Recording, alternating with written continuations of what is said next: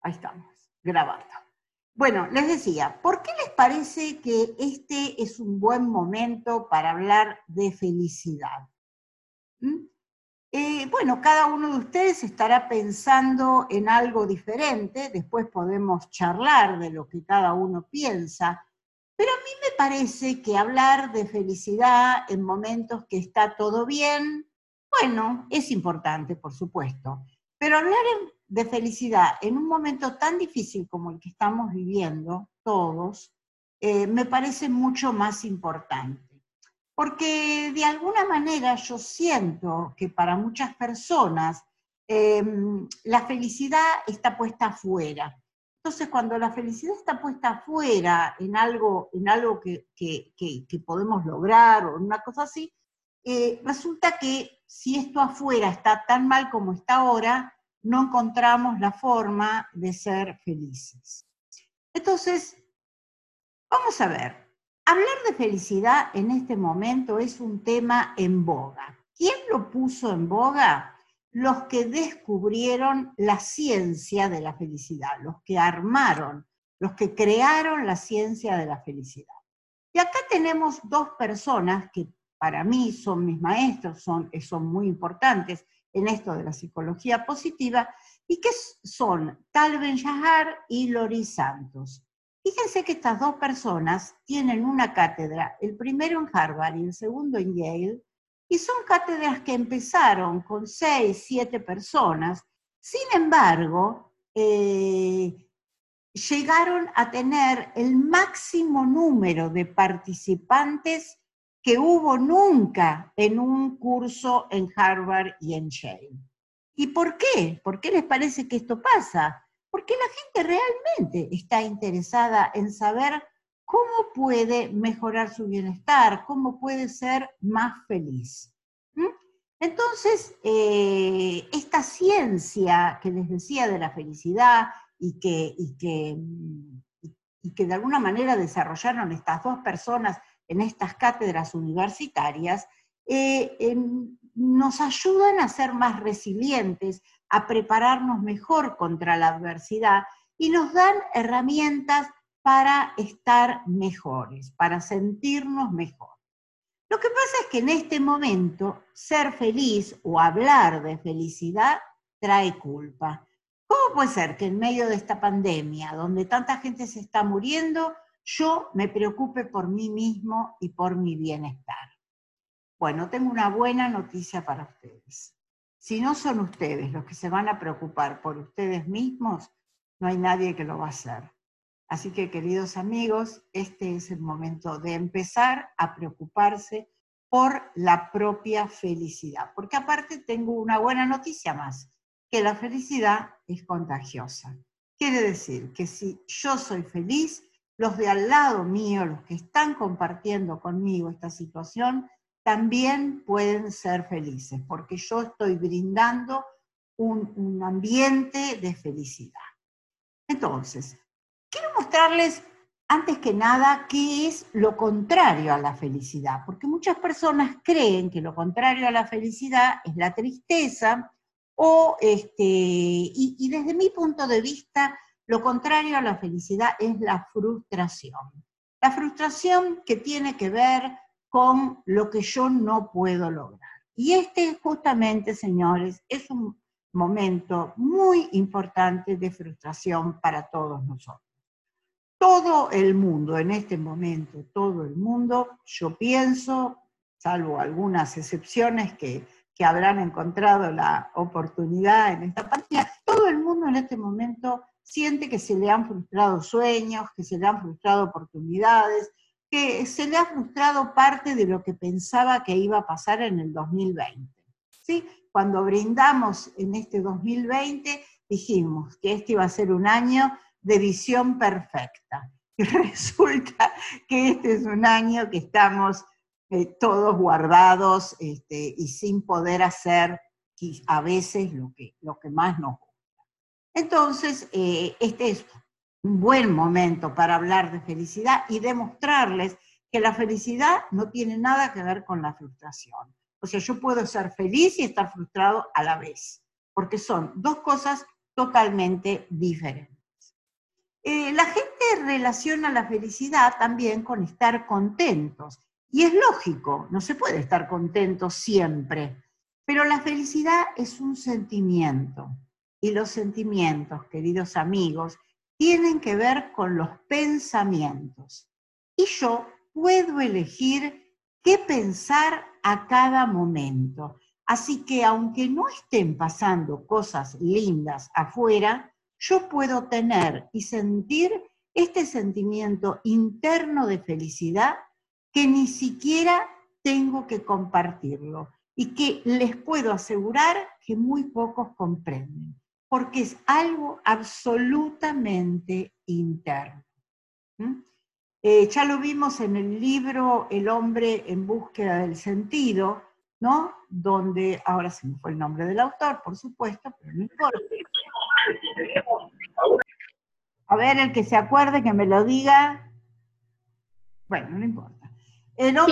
Víctor Frankl. Víctor Frankl, gracias, Nora. Eh, Víctor Frankl, en, en el libro El hombre en búsqueda del sentido, nos muestra cómo estando prisionero en campos de concentración, él se dio cuenta que podían lastimarlo, que podían este, tenerlo sin comer, tenerlo eh, sin dormir, o sea, que podían hacer lo que ellos quisieran, pero había un lugar que nadie podía dominar, que era su pensamiento. Y él pudo, al dominar su pensamiento, al trabajar sobre su pensamiento, pudo sobrevivir. Él y todo su gueto pudo sobrevivir a esta situación espantosa. ¿No? ¿Cómo? Pensando cosas positivas, pensando, proyectando cosas que iba a hacer cuando saliera, cuando nada le decía que era probable que él saliera. Pero en ese momento y en esas circunstancias, él logró eh, dominar la situación externa con, eh, con sus pensamientos. Por lo tanto, en este momento nosotros podemos hacer parecido a él y dominar eh, la situación con nuestros pensamientos. La gente también relaciona la felicidad con lograr algo, éxito, fama, riqueza, algún tipo de objetivos. Eh, pueden ser profesionales, pueden ser personales, pero esto tampoco funciona así. Esos logros duran poco. O sea, cuando los seres humanos logran algo, inmediatamente lo que queremos es salir a pensar en otro proyecto, en otra cosa, eh, inmediatamente. O sea, que eso realmente eh, dura poco. Algunos piensan en ganarme la lotería, el loto, los millones, ¿no? Pero hemos visto también que muchas personas que han ganado la lotería en tres meses están desilusionados y, ese logro que pensamos que, los iba a hacer felices les duró realmente poco. Entonces estamos viendo que la felicidad no tiene que ver eh, con algo que está pasando afuera, no tiene que ver con el logro, no tiene que ver con nada de esto. Vamos a, vamos a situarnos un poquito en esta época. Nosotros vivimos en una época de perfeccionismo emocional pareciera ser que siempre tenemos que estar bien, ser felices y estar sonrientes, ¿no? Si vemos, por ejemplo, en Facebook, todos sonríen, ponen caritas alegres. La gente piensa que lo normal es que todo el mundo sea feliz, menos ellos. Y esto no nos sirve, no nos hace falta, no nos hace bien. Necesitamos darnos permiso, ¿no? Para sentir emociones dolorosas permiso para ser humanos. Las redes, eh, las redes son como una burbuja de, digital de felicidad. Entonces, ahí es que nos empezamos a confundir un poco. En general, si ustedes ven el Facebook, el Instagram, todas estas redes sociales, ¿qué ponemos? Ponemos siempre fotos de momentos felices, de cosas alegres, y entonces los que están mirando el Facebook todo el día o el Instagram o lo que fuera, eh, pareciera que todo el mundo está con situaciones y momentos ah, alegres y resulta que por ahí no todo el mundo se siente así. El tema es que la gente cree que cuando una persona es feliz, va a ser feliz todo el tiempo. Y no, a veces siendo felices también se puede sentir emociones negativas. Y si dejamos fluir y si podemos hablar de esas emociones negativas, es probable que se marchen y entren las emociones positivas y placenteras. A mí se me ocurrió, como no puedo preguntarles a ustedes qué es la felicidad para ustedes, porque bueno, son muchos, quizás lo podemos hablar al final, se me ocurrió buscar eh, para algunas personas qué es la felicidad. Y yo encontré las siguientes definiciones. Buda, por ejemplo, dijo que no hay un camino a la felicidad, que la felicidad es el camino. Eh, Sócrates dijo, el secreto de la felicidad no se encuentra en la búsqueda de más, sino en el desarrollo de la capacidad para disfrutar de menos. Fíjense este muchacho, estamos hablando de 600 años antes de Cristo, Sócrates ya tenía la clave de la felicidad. ¿Qué nos pasó que no escuchamos estos filósofos? Se los repito, el secreto de la felicidad no se encuentra en la búsqueda de más, sino en el desarrollo de la capacidad para disfrutar de menos. Aristóteles decía, la felicidad depende de nosotros mismos. Increíble. Pero acá hay una que a mí me encantó, es de José Ortega y Gasset. Y esta dice así, la felicidad es la vida dedicada a ocupaciones para las cuales cada hombre tiene singular vocación.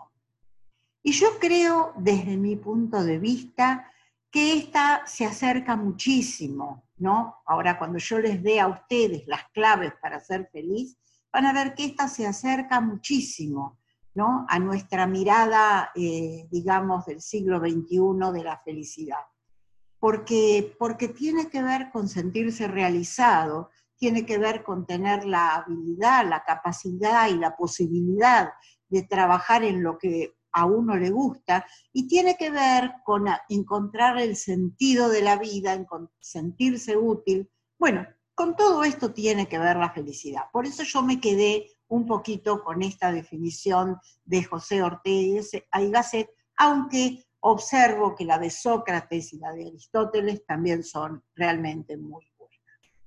A mí personalmente como coach, muchas personas me preguntan cómo se alcanza la felicidad, cuál es el camino, cómo llegamos, se puede lograr. Y yo entiendo que cuando me están preguntando esto, ven a la felicidad como una meta, como si fuera una maratón, que todos estamos corriendo y que muy pocos alcanzan. Ahora vamos a ver por qué no la alcanzan. Porque una parte se va a dormir pensando, no puedo ser feliz porque hace tres años sufrí mucho, todavía no lo superé, me pasó esto, me pasó aquello, eh, mi vida es muy difícil, y mientras estemos conectados con el pasado, no vamos a poder ser felices. Otra parte se va a dormir, tampoco pudiendo ser felices, porque tienen en la conversación, perdón, porque tienen en su cabeza una conversación de futuro. Yo voy a ser feliz cuando mi mamá se mejore, cuando tenga pareja, cuando pueda tener un hijo, cuando adelgace, cuando, cuando, cuando, cuando. Y mientras yo ponga la felicidad afuera y en el futuro, yo hoy no puedo ser feliz. Entonces, el único momento en el que podemos ser felices, no lo tenemos en cuenta. Por eso, mientras pensemos que la felicidad es como una maratón, es un lugar donde tenemos que llegar, no, no, la, eh, la felicidad es ahora, es aquí, es en este momento. Este es el único momento en el que podemos ser felices. Algo muy interesante que voy a compartir con ustedes ahora es un cuento, pero ¿saben de quién es el cuento? De León Tolstoy. Fíjense que este señor también hace muchísimos años ya también hablaba de la felicidad. Fíjense lo que es este cuento, una pequeña joyita, muy cortito eh, y maravilloso. Dice así, Un zar, hallándose enfermo, dijo, daré la mitad de mi reino a quien me cure. Entonces todos los sabios se reunieron, celebraron una junta para curar al zar, mas no encontraron remedio alguno. Uno de ellos, sin embargo, declaró que era posible curar al zar. Si sobre la tierra, dice, se encuentra un hombre feliz, quítenle la camisa y que se la ponga el zar. Con eso estará curado.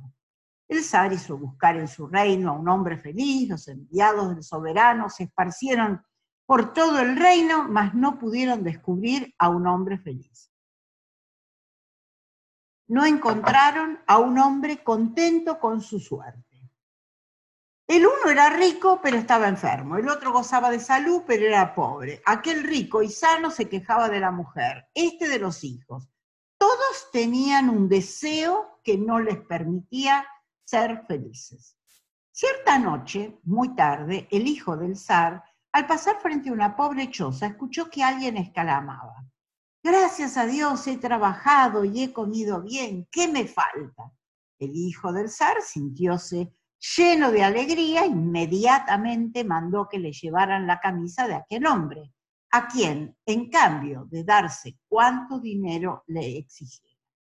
Los enviados se presentaron a toda prisa en la casa de aquel hombre para quitarle la camisa. Pero este aquí, el hombre feliz, era muy pobre y no tenía camisa. Ahora, fíjense qué interesante, ¿no?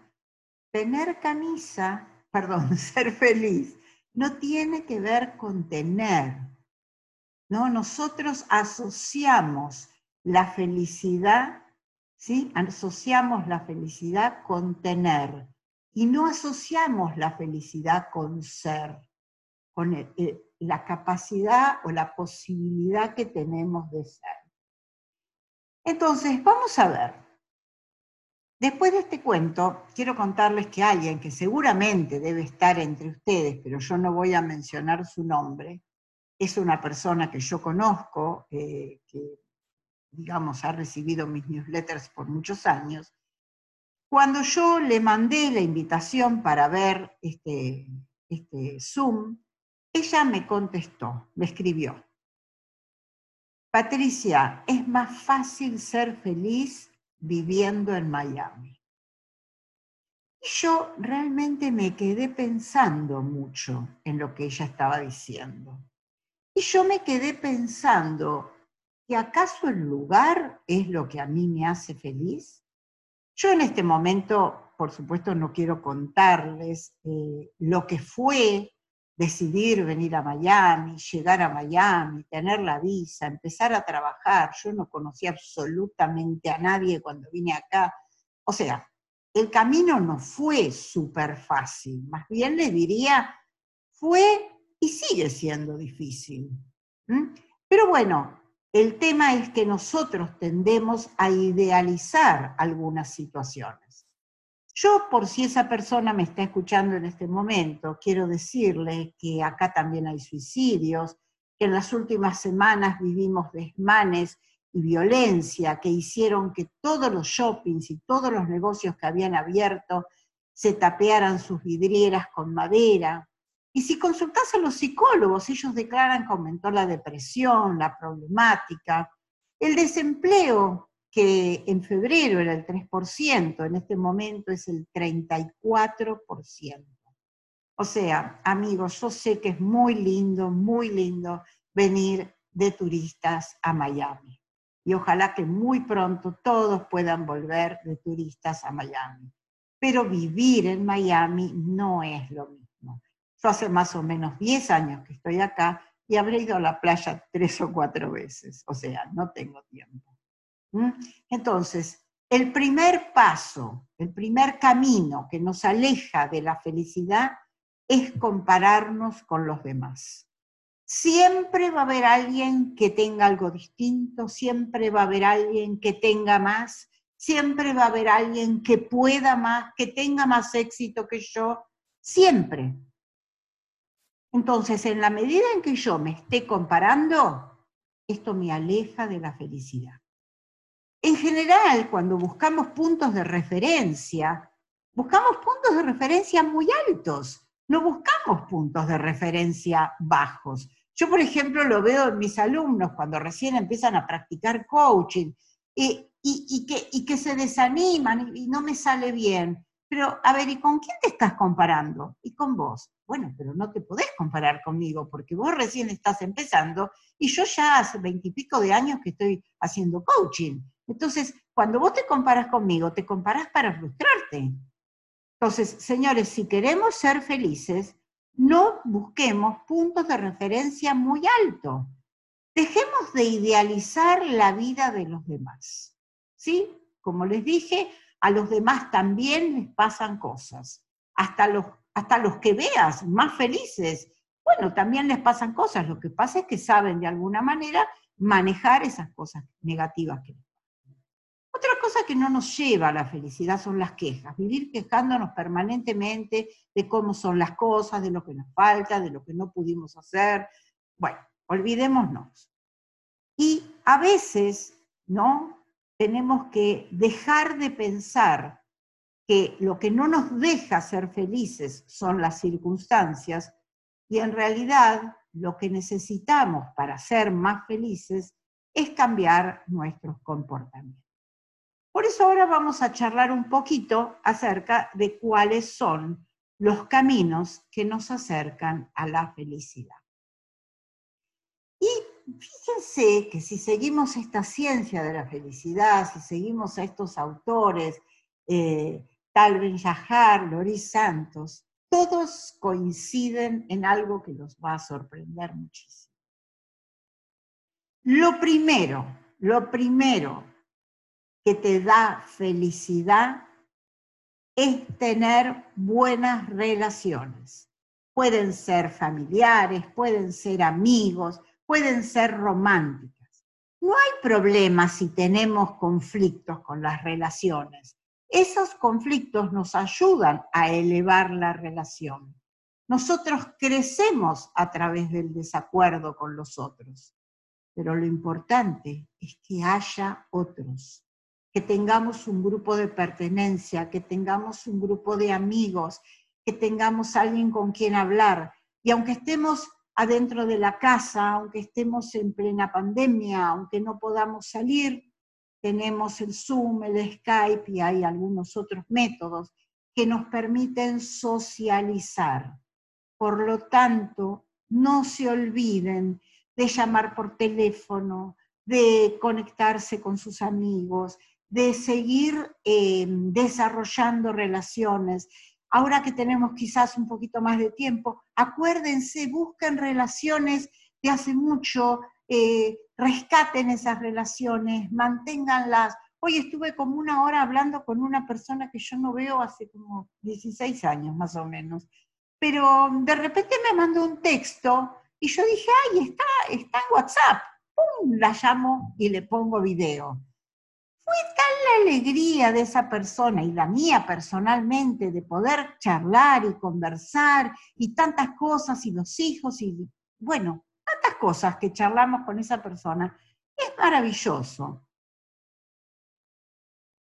Por lo tanto, el primer punto, el primer tip para ser feliz es tener amigos, tener buenas relaciones con la familia, si es posible, tener una pareja también, por supuesto, y tener buenas relaciones. Pero yo les diría que por sobre todo es este grupo de pertenencia, ¿no? Que, que, de amigos, amigas, que nos hace realmente felices.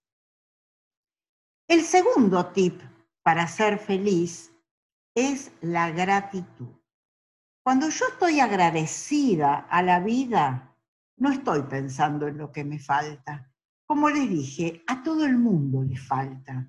A todo el mundo, todo el mundo tiene algo que no, que no logró conseguir o algo que no, que no, no llegó.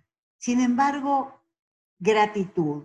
Gratitud y reconocimiento. Reconocimiento de lo que tengo, reconocimiento de lo que puedo, reconocimiento de lo que soy, apreciar es aumentar el valor.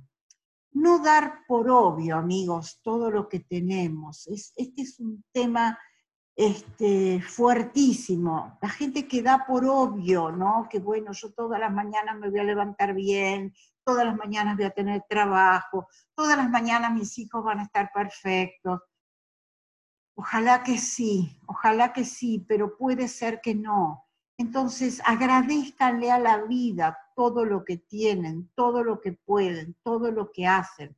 Aprecien su vida, aprecien su trabajo, aprecien sus amigos.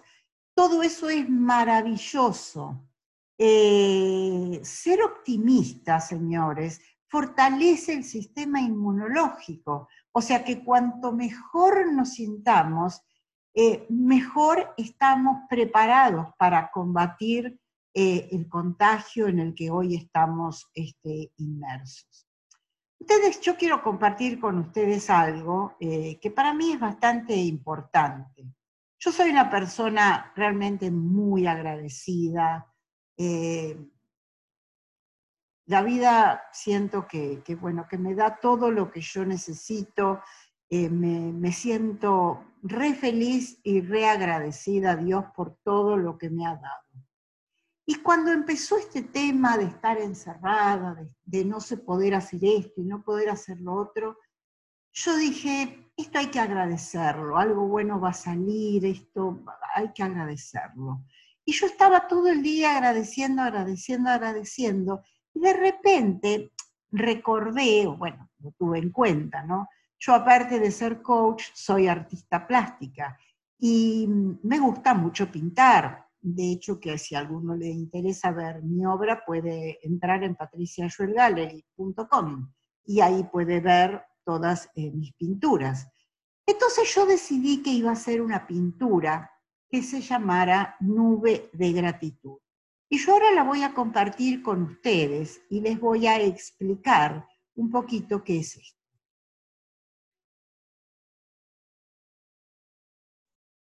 Esta es la pintura. La pintura dice gracias y está rodeada de un millón ¿no? de piedritas, que a ver si las podemos ver.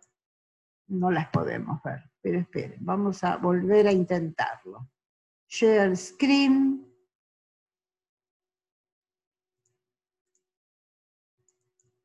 A ver si podemos no, esta es mi hija con mi nieto, para que ustedes lo sepan. Eh, a ver, ¿por qué no? Que, guay. Acá estamos. A ver, esperen que la vamos a, la vamos a mostrar así. O sea, ahí tienen la pintura que se llama Nube de Gratitud. ¿Por qué nube? Porque sentí que el gracias siempre yo lo mando al cielo, al universo. Ahora, si ustedes la ven de cerca, van a ver que tiene un millón de piedritas todo alrededor, ¿no? Un millón de piedritas y de distintas formas. Con cada una de estas piedritas yo decía gracias. Cada vez que pegaba una, que las pegué una por una, yo decía gracias. Por eso siento que esto es una nube de gratitud. Y esta es un poco la obra que yo dejo hecha eh, para este momento, ¿no? Como, como testigo de este momento de pandemia. Una nube de gratitud. A ver, ¿qué más? Otro tip para, eh, para ser más felices. Pensar y enfocarse en lo que nos va bien. Por ejemplo, cada mañana yo pienso y me enfoco en que amanecí bien de salud, Señores, hoy amanecí, no me dolía nada, estoy bien, me siento bien, estoy contenta. Tengo mi trabajo, tengo mi casa, tengo todo, todos mis amigos con los cuales hablo a diario ahora, a diario, o sea, les digo, la tarde prácticamente la destino a hablar con mis amigos. Eh, buscar tantas actividades como sea posible que nos proporcionen placer. O sea, aprovechen para hacer cosas que les gusta. Eh, no sé si todos tenemos, no sé si todos tienen un trabajo que les apasiona, pero sí tienen la posibilidad de elegir hacer algo que les gusta. A mí, por ejemplo, aparte de ser coach, me encanta pintar y eso es lo que hago. Buscar un trabajo que nos dé significado a nuestra vida, que no sintamos que el tiempo pasa y no dejamos huella. Otra cosa que nos hace feliz o nos puede hacer felices es simplificar nuestra vida, hacer una sola cosa a la vez. Esto en un momento del multitasking como vivimos hoy, decirle a la gente hacer una sola cosa a la vez, es difícil, pero yo les aseguro que de esa manera disfrutan más lo que hacen y el disfrutar más lo que hacen les va a permitir ser más felices. Algo que también da mucha felicidad es pensar y hacer algo por los demás. ¿Mm? Fíjense que les voy, a, eh, les voy a leer un texto que me mandó alguien de ustedes seguramente. Dice, los ríos no beben su propia agua, los árboles no comen sus propios frutos, el sol no brilla para sí mismo, la vida es buena cuando logras ser feliz, pero mucho mejor cuando los otros son felices a causa tuya. ¿Mm? Entonces, piensen qué pueden hacer por el otro para que el otro sea más feliz. Hoy hay mucha gente necesitada de, todo, de un llamado, de una carta, de, de que le manden una comida de muchísimas cosas, de si saben de algún trabajo, tratar de buscar eh, alguien para ese trabajo. También nos va a hacer feliz aprender a dormir bien. ¿Qué dormir bien? Lo que cada uno necesite de dormir. Pero yo sé que hay personas que duermen cuatro cinco horas, que están durmiendo muy mal, quizás por el estrés, quizás por la problemática que estamos atravesando. Entonces, yo les diría que necesitamos aprender a dormir bien y hacer por lo menos 30 minutos de ejercicio físico tres veces por semana. Salgan a caminar un poquito, algo, 30 minutos, 20, no, no les pido más, pero esto realmente llena el cuerpo de endorfinas y se van a, a sentir mucho más felices. Y, el último tip que les voy a dar dice centrarse en el presente. Todo esto está sacado de las clases de esta gente de, de psicología positiva y de estas clases que dan en Harvard y en Yale, como les decía, Tal Ben y, ahora se me fue el nombre, no, acá está, eh, Lori Santos, que pueden incluso buscar, em, buscar, ¿cómo se llama?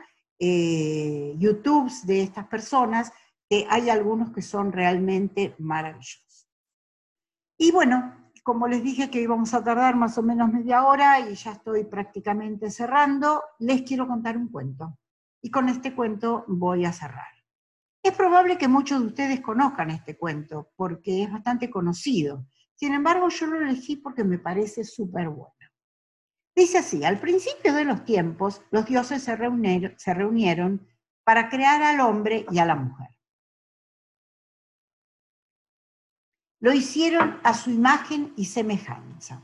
Pero uno de ellos dijo, un momento, si vamos a crearlos a nuestra imagen y semejanza, van a tener un cuerpo igual al nuestro y una fuerza e inteligencia igual a la nuestra. Debemos pensar en algo que los diferencie de nosotros, de lo contrario, estaremos creando nuevos dioses. Después de mucho pensar, uno de ellos dijo, ya sé, vamos a quitarles la felicidad. Pero ¿dónde? Pero, pero ¿dónde vamos a esconderla? dijo otro.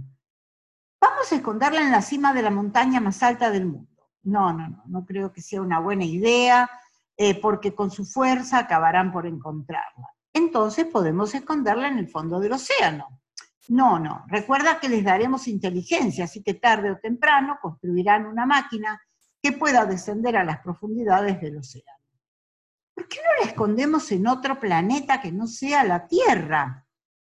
Tampoco creo que sea buena idea, porque llegará un día en que desarrollarán una tecnología que les permita eh, llegar allí. Entonces conseguirán la felicidad y serán iguales a nosotros. Uno de los dioses que permaneció en silencio todo el tiempo y había escuchado con interés las ideas, dijo, yo creo saber el lugar perfecto para esconder la felicidad, un lugar donde va a ser muy difícil que la encuentre.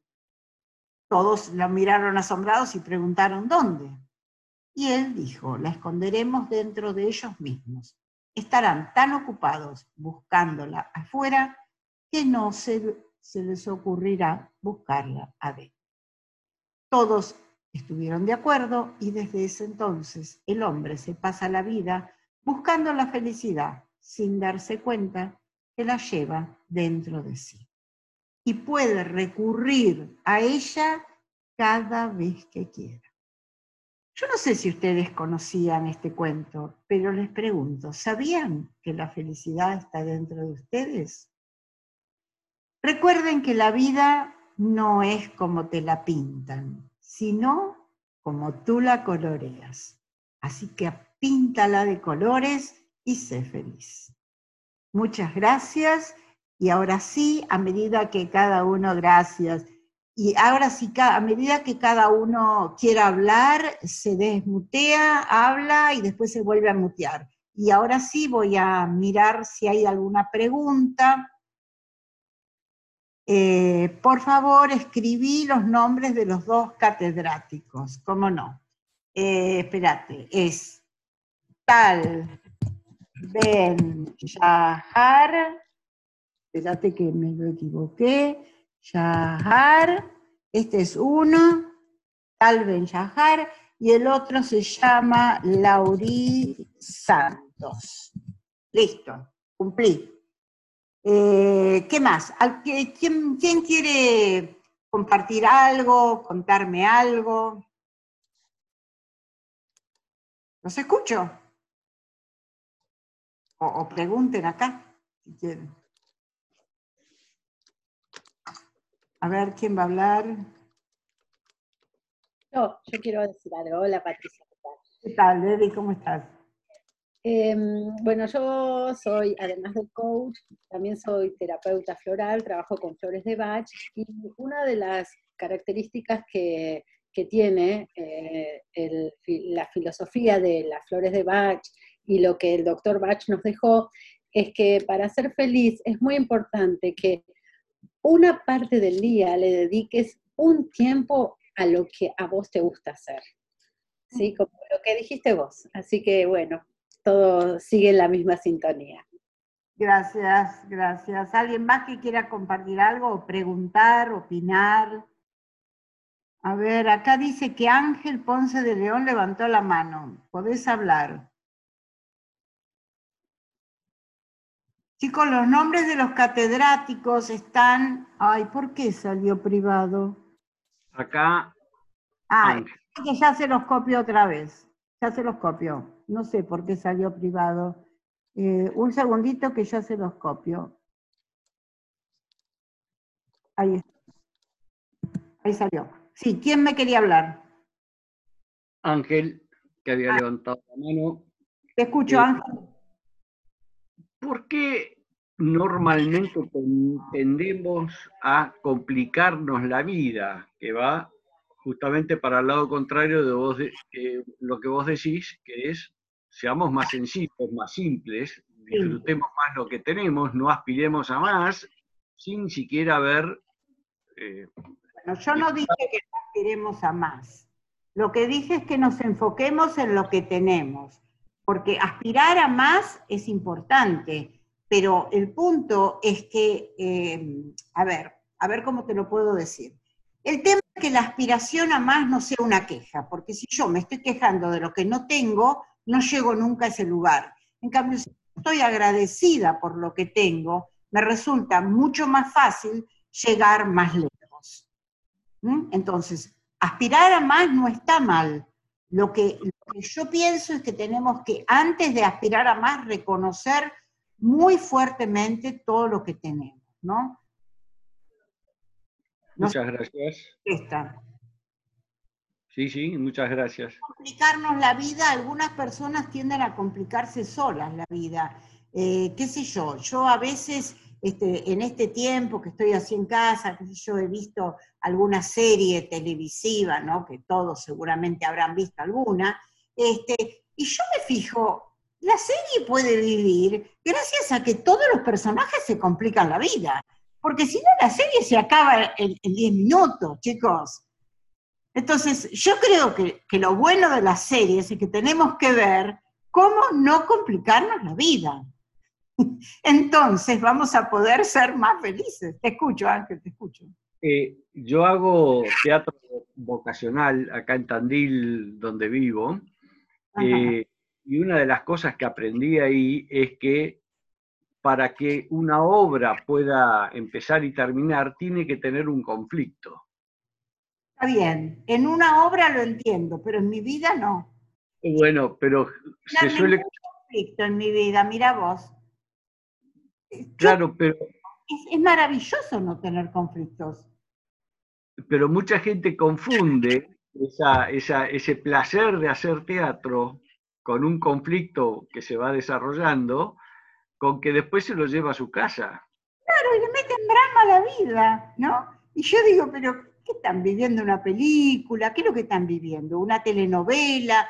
¿Para qué te complicas? La vida, chicos, es simple, realmente simple. Tenemos que evitar todo tipo de conflictos. Los conflictos, muchos de los conflictos que tenemos, son creados por nosotros mismos.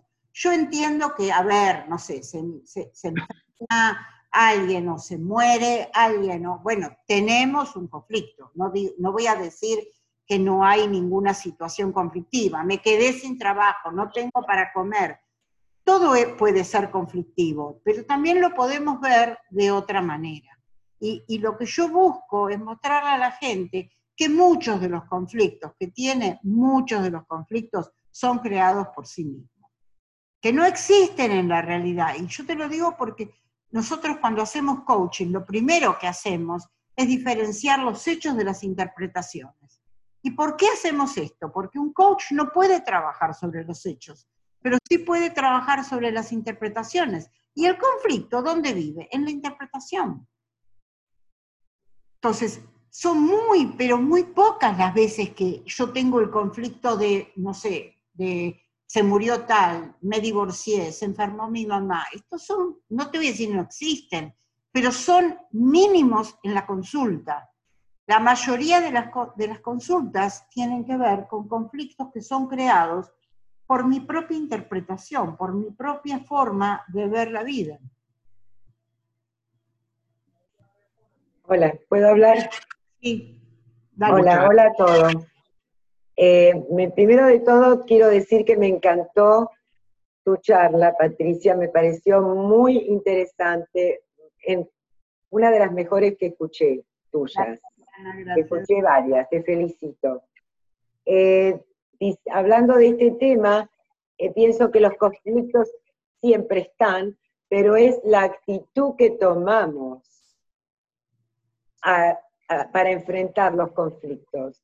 Y como vos decís, la felicidad está dentro de nosotros mismos y tenemos que darle, no mirar, eh, eh, digamos, valorar lo que tenemos, no, no estar mirando, no ser envidiosos y estar buscando las cosas de los otros.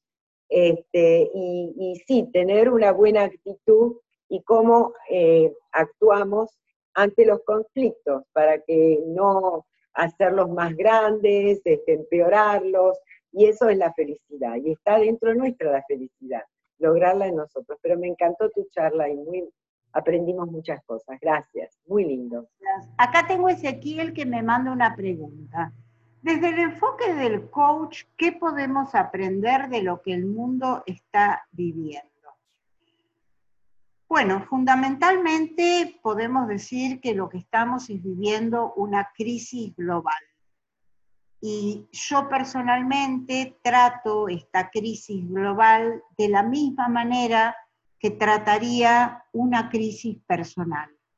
¿Por qué? Porque momentos de crisis hay muchos en la vida. Hay, hay, muchos momentos y todos hemos vivido muchos momentos en que todo parece que se da vuelta.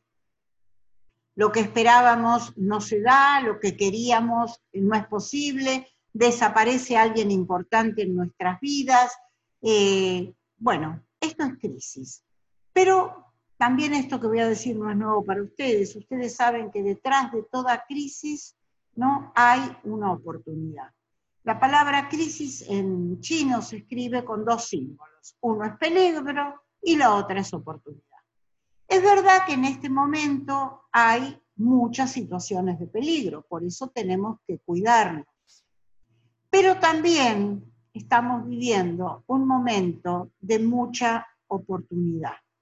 Yo personalmente en las empresas que estoy trabajando, una de las cosas que más vemos es el tema de que la gente se reinvente, de que busque eh, conectarse con sus talentos, que busque sacar de sí lo mejor, porque este es un momento que lo requiere. No, no podemos seguir haciendo más de lo mismo que hacemos.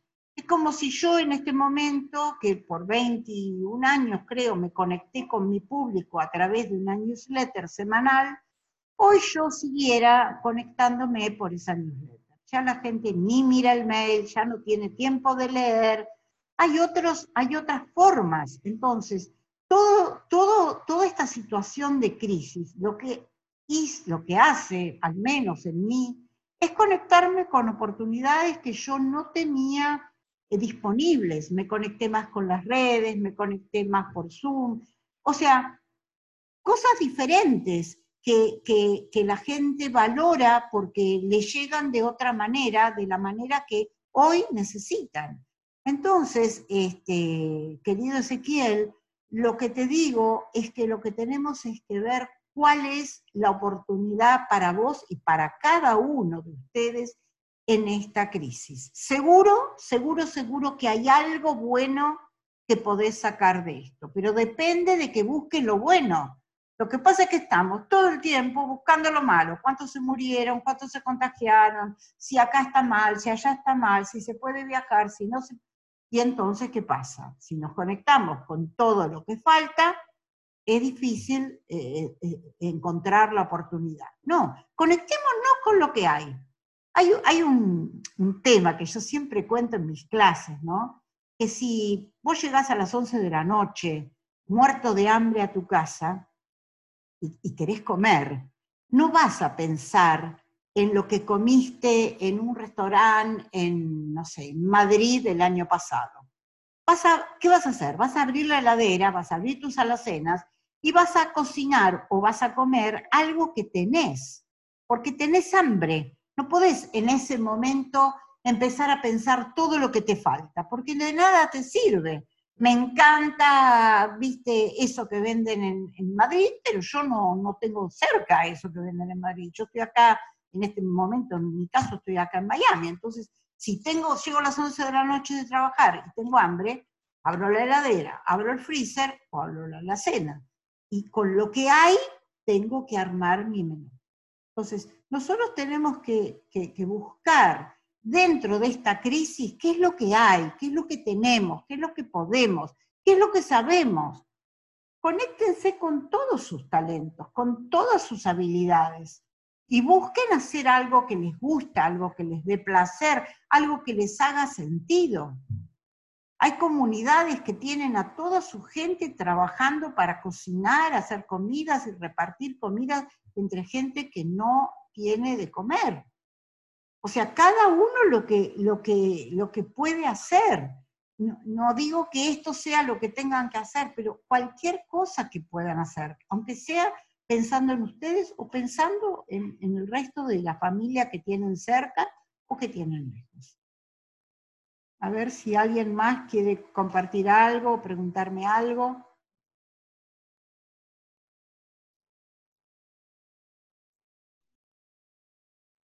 Hola Patricia, ¿me escuchás? Sí. ¿Qué tal, Griselda? No, ¿quién habla? Griselda, nosotros ah. nos conocemos por allá por el 2018 en un diplomado que diste en Buenos Aires. Ok, no te reconozco, tenés la Eh, cura, pero, claro, hace, hace dos pero años. bueno, no importa, Griselda, contame. Sí, tengo muy, muy recuerdo y bueno, y hacía mucho que no, no me conectaba y hoy me conecta que tu charla es espectacular y por ahí la reflexión que, que, que me hace todo esto es, es decir, eh, en estos tips que vos das, ¿no? Eh, ¿Cuál de eso por ahí eh, me hace ruido? Siempre va a haber algo que nos hace ruido.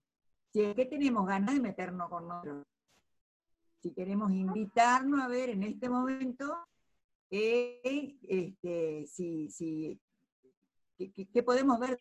Esto que un poco que vos decías, esto, ¿con qué me puedo reinventar? Entonces, ¿qué talento, por ejemplo, no estoy utilizando? ¿Qué talento puedo descubrir? Eh, y, y- y- y- ver, eh, y no ponerme a, que, a lo ocurriendo. Porque lo que está ocurriendo... Disculpame que te escucho muy mal. No ponerme, No ponerme a lo que está ocurriendo. O sea, yo... no, yo no digo que haya que negar, Griselda, lo que está ocurriendo. Tenemos, tenemos que saber lo que está pasando. quiero cerrar esto, quiero cerrar esto. Eh, yo soy docente en la universidad y ahora estamos con clases de Zoom. ¿Sí? Entonces, la verdad que estoy descubriendo un mundo nuevo con todo esto porque ya estoy para jubilarme y me tengo que dar con que debo dar clases virtuales y a mí me gusta el face to face. Entonces, eh, digo, empiezo a regar porque yo quiero volver al aula o veo cómo disfruto este espacio de eh, trabajar con los alumnos a través del Zoom. Entonces, es encontrar las, en las sencillas, por lo menos desde mi mirada, es encontrar en las cosas sencillas la satisfacción de poder hacerlo. Esa, eh, eh, y por supuesto que de los tips que, de los tips que diste, mucho ruido este es si estoy descansando o no bien. Muchas gracias. Gracias a vos, Griselda. Gracias a vos. ¿Quién más quiere comentar algo o preguntar algo? Te escucho, Alberto. Desmuteate porque si no, no te escucho lo que decís. Ahora, ahora, ahí estoy. ¿Me escuchás? Perfecto. Bien. Yo quería hacerte una, no sé si una pregunta o por ahí una, una postura. ¿Crees que, eh, que la diferencia en que los- nosotros que somos más grandes eh, buscamos la felicidad porque toda la vida nos educaron ¿sí? a obtener resultados, a que teníamos que buscar hacer esto, con la diferencia de los pibes de ahora que, generalmente viven más el momento y eh, están más pendientes de, cómo de ser felices ellos que de buscar el trabajo? ¿Hay, puede haber algo de eso?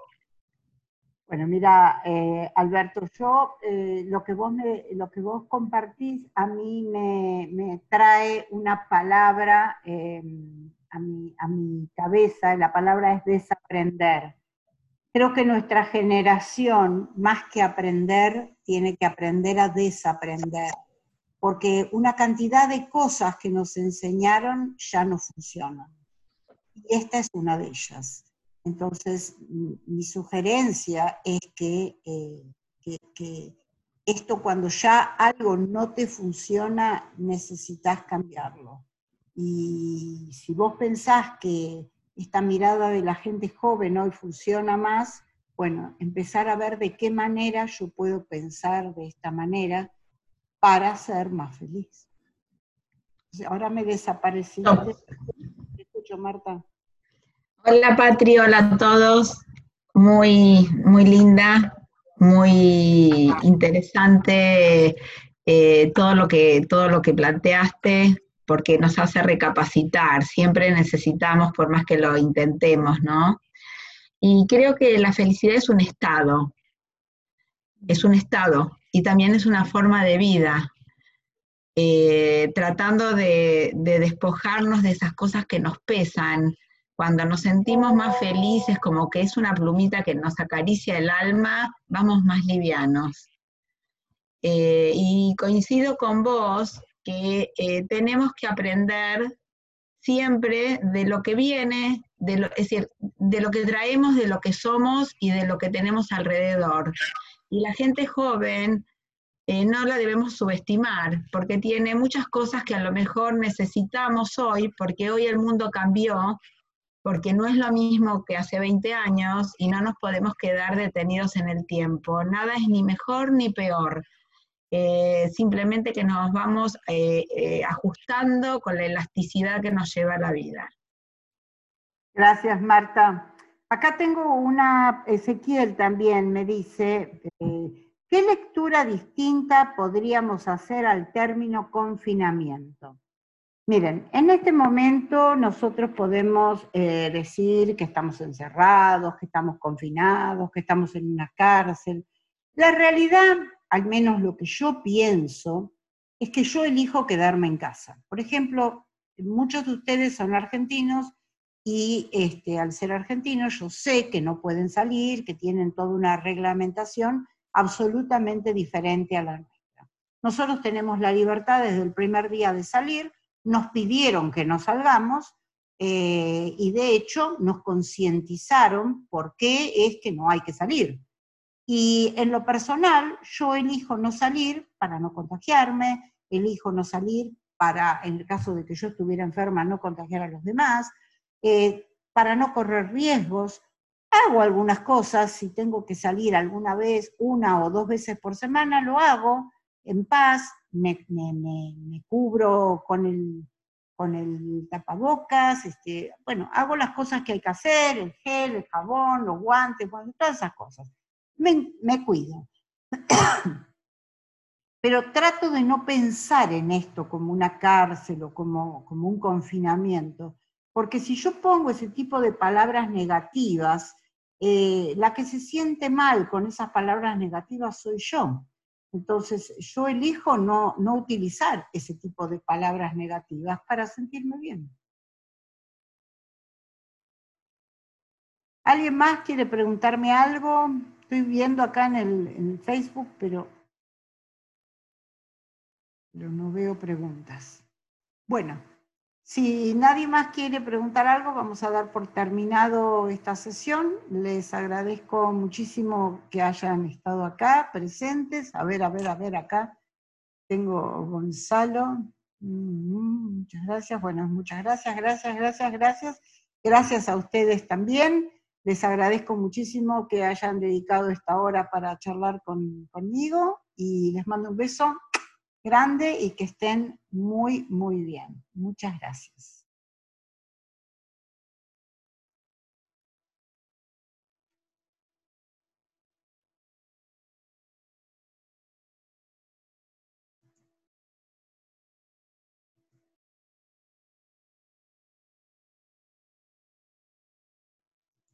Patricia. Sí. Guarda el chat. Ya lo guardé. Bien.